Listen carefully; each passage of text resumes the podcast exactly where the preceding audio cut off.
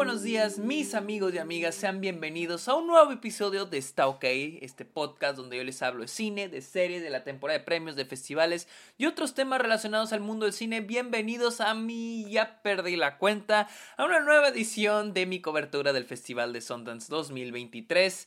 Mi nombre es Sergio Muñoz. Recuerden seguirme en redes sociales como arroba el Sergio Muñoz en TikTok, Twitch, Instagram y Twitter como arroba el Sergio Muñoz. También estoy en Letterboxd, la red social de películas donde pongo todas las películas que veo a diario, incluyendo las que estoy viendo en Sundance. Vayan a seguirme a Letterboxd donde estoy como arroba el Sergio Muñoz.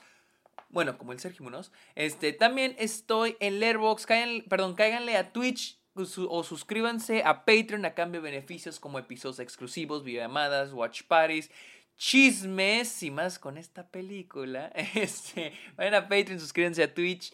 Este, y finalmente, amigos, háganme un favor y vayan a Apple Podcast, busquen Está OK y déjenle un, una review al podcast. Se los agradecería muchísimo. Hablemos de Casandro, la nueva película protagonizada por Gael García Bernal, donde interpreta al legendario Casandro, un luchador este, exótico, un luchador, eh, pues sí, así se le llama, exótico, de este, originario de Juárez y El Paso, Texas. Este, como les digo, yo participé en la producción de esta película como asistente de producción y como extra tengo una historia en esta, en esta, en esta producción. Este, pero les digo, para saber más de eso, vayan a Patreon y pregúntenme ahí, les platico. Este, pero ¿Está buena la película o está mala? Hablemos de Cassandro, la cual de hecho está dirigida por Roger, Rose, Roger Ross Williams, quien de hecho, este, no sé si este es su primer feature, no, este no es su primer feature, pero, o sí, aquí estoy viendo y se me hace que sí es su primer feature, pero él ganó el Oscar, ya hace unos años él ganó el Oscar por un cortometraje documental, así que pues creo que este es su primer feature film, o al menos feature film narrativo. Y pues les digo, la película sigue a este legendario personaje de la frontera y su ascenso al éxito. Iniciamos con Casandro, pues este, como un luchador que trata de descubrir su identidad. Intenta descubrir su identidad como luchador y como persona, pero siento yo más que como luchador. Este, ya tras de la película vamos a ir conociendo un poquito sobre su pasado y la relación con, las con su familia, más que nada con su mamá y con su papá, que pues no vive con él.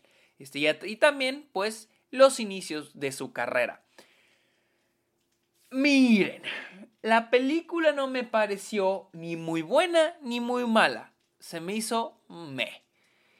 El mayor problema que tiene esta película es de que es una película que nos presenta a este personaje y que va en ascenso, o sea, hacia arriba y nomás va en ascenso.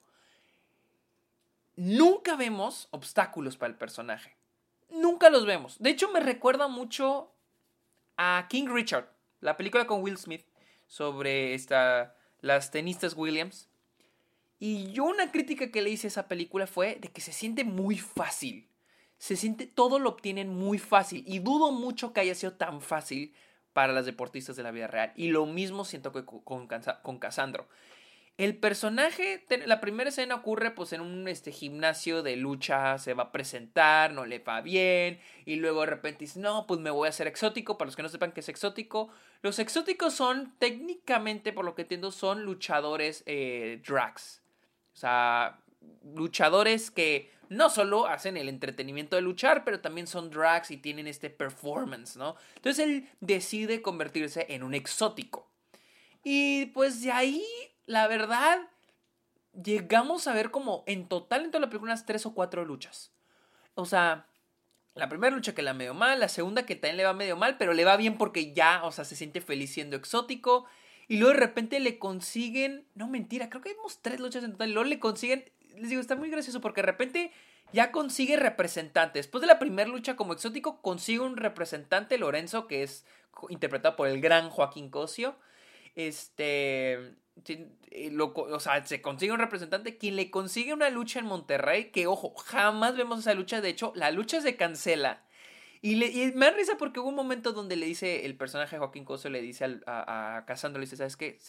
no se armó en Monterrey. Y dije, a huevo, hasta que por fin un pinche obstáculo, hasta que algo malo le pasa al personaje. Y le dice, no se armó la, la pelea en Monterrey, pero se va a armar una en Ciudad de México contra el Hijo del Santo. Contra el, o sea, el güey brincó de Ciudad Juárez a Ciudad de México contra una pelea contra el Hijo del Santo. O sea, eh, la verdad, no hay obstáculos para este personaje. No hay algo así, o sea, le empieza a ir bien y de poquito en poquito le va a ir bien y no vemos, la verdad, jamás vemos obstáculos, jamás vemos trabas, jamás, jamás llegamos a ver cosas que en serio desafían al personaje. Lo más que llegamos a ver es su relación con su mamá y pues con su papá que ya no está. O sea, como sus daddy issues y ten mommy issues, un poquito de los dos pero que están agarrados de flashbacks. O sea, todo lo que tenga que ver con sus problemas familiares se agarra de flashbacks. Flashbacks del papá, flashbacks de la infancia con la mamá, o, a veces vemos como que... A veces se siente más como que la que en serio la batalla más es la mamá, porque hay momentos donde van a unos juegos de base y se quedan afuera porque ahí está el papá y, lo, y va a ver. Entonces la mamá como está, como que está obsesionada con el papá de Casandro. Este... Y, y, se siente más como que la que en serio está pasando por el pedo psicológico, por el viaje emocional, es la mamá. Este, nunca, en realidad no Casandro, jamás, en serio, jamás lo vi como un desafío, pues, emocional para el personaje, jamás lo sentí. Teníamos un momento al final que, que está vendido casi como final del arco del, del personaje, final de viaje o de arco del personaje, pero se siente como que, güey, es que no lo veo. Donde dice que, ok, ya superé mi trauma por mi papá, el cual, les digo, ese trauma por el papá está más comunicado por, por, por flashbacks que por nada más. Y al final está esta, esta idea de ya lo superé, ya, ya no necesito a mi papá. Pero, güey, yo sé que a qué hora lo necesitaste, güey. O sea, que, que, jamás veo ese viaje del personaje de manera emocional. Ni del lado, o sea, porque Siento que hay un buen potencial de una historia que se cuenta a través de las luchas, de su carrera como luchador. O sea, yo siempre pienso que los personajes se pueden contar a través de un querer interno, de un querer externo. Para mí, por así decir, el querer externo del personaje de, de Cassandro en la película es ser un luchador exitoso. Y el querer interno es, este, superar sus traumitas, ¿no? Sus traumitas con su familia. Y no solo con su papá, con su mamá. Este, pero no veo un viaje en ninguno de los dos. O sea, en con las luchas todo se siente tan fácil, tan regalado. Y con los personajes, con, las tramas de sus, de sus papás, pues tampoco se siente muy tangible. Nada más es como momentos y flashbacks. Y hasta ahí.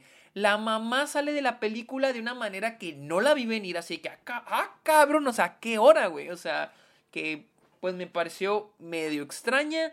O sea, lo más que vemos así como que medio explora la película y ni eso es a veces como que cuando va a pelear, pues le gritan cosas homofóbicas, ¿no?